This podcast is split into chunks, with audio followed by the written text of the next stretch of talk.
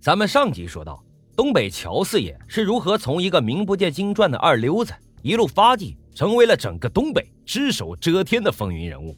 这一集啊，咱们要说一说叱咤黑白两道多年的乔四是如何被警方智取归案，并且绳之以法的。接下来听我给大家慢慢的道来。话说这一九九零年六月二十六日，中央成立了社会形态治安调查组，并且任命哈尔滨市公安局处级干部彭兰江为组长，对哈尔滨市的团伙犯罪开始进行全方位的调查。主要任务就是摸清犯罪团伙的活动环境，为彻底铲除黑恶势力提供强有力的证据。为了不打草惊蛇，这次调查行动要求秘密进行。从此日开始，调查组成员的身影便开始出现在了各个下属分局、劳教队以及街道办事处等有关部门，进行细心的走访和反复的查证。但是在乔四集团多年的淫威压迫之下，老百姓啊都不敢出来作证。有时，为了获取一个证言，调查人员需要多次拜访同一个证人，并且还得进行耐心细致的思想工作。就这样，将近两个月的时间过去了，乔四犯罪集团的脉络也越来越清晰。彭兰江觉得收网的时机到了。一九九零年八月六日，在严格保密的情况下，市政府的一个会议室内，气氛紧张而又凝重。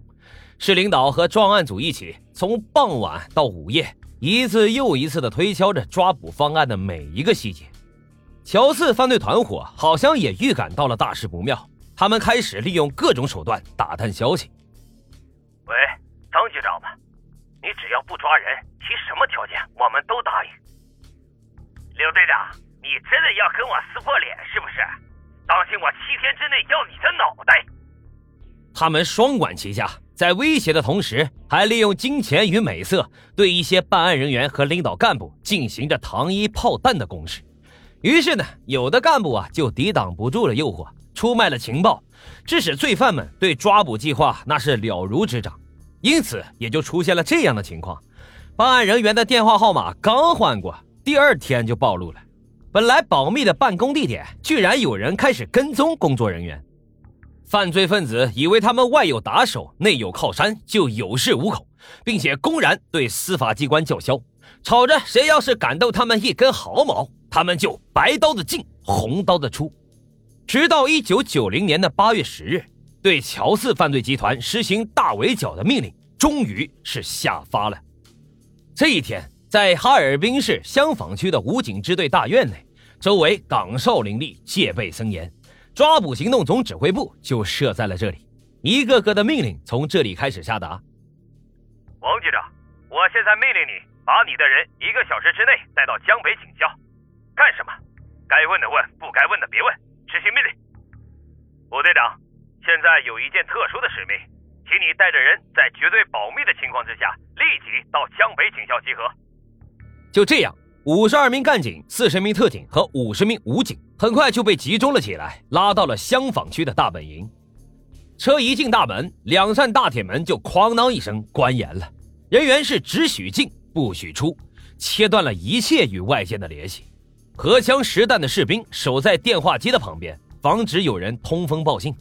抓捕罪犯的一切法定手续和文书都拿到了指挥中心。防爆武器、对讲机、照明设备以及各种长枪短炮，那是蓄势待发。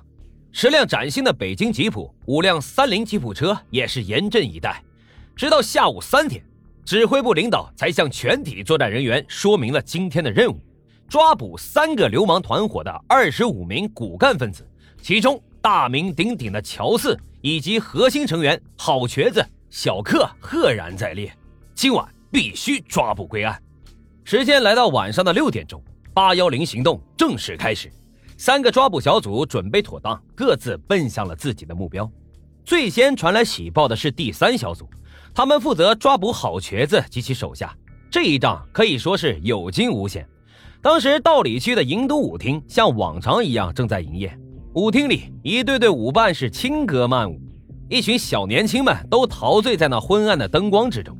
老板好瘸子酒足饭饱之后，像往常一样，带着自己如花似玉的小情人，在四个保镖的陪同之下来到舞厅坐镇。他是作威作福惯了，却是怎么也没有想到，今天居然有人敢动他。因此，当第三小组的办案人员走进舞厅的时候，好瘸子还以为进来了一批客人，没有任何的心理防备。突然之间，冰冷的枪口对准了他的后背，好瘸子还以为有人在跟他开玩笑。可是当他转过头，看到身边站的都是陌生的面孔，他真的有点紧张了，连忙说道：“哎呀，都是兄弟，有话好说嘛，有话好说，别搞我呀！”你被捕了。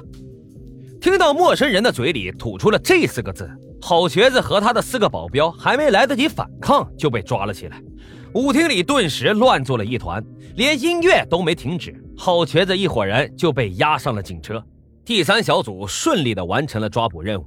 再来看第一小组，先前几天呢，乔四听说专案组有人在调查他，并且希望他配合调查，回答几个问题。乔四当时笑着对专案组的人员说：“你们查我干什么？我乔四比松花江里的水都要干净，不就是协助调查吗？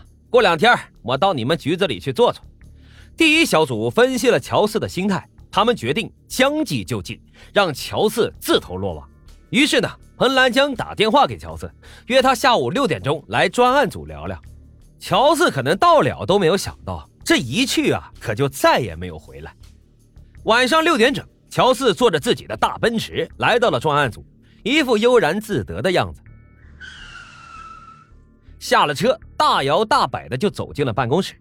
他可能心里还在想：你们这帮人今天把老子请来了，我看你能把老子怎么样。乔四进了彭兰江的办公室，看到彭兰江正在和黄志国下棋，自己呢就随便找了一个位置坐了下来，那是一点儿也不客气啊，就当回了自己家一样。而彭兰江依旧镇定的在和黄志国楚汉相争，只是对乔四点了点头。与此同时，在专案组的门外，当他的司机感觉到不对劲，想要反抗的时候，已经被干警控制了起来，双手也被特警戴上了手铐。室内的乔四却没有一丝的察觉，他大模大样的敲着二郎腿，一边抽着烟，一边和彭兰江说着话。彭处长，听说你们最近在调查我，我可是个正经人啊！你知道我是最恨那些违法乱纪的人的，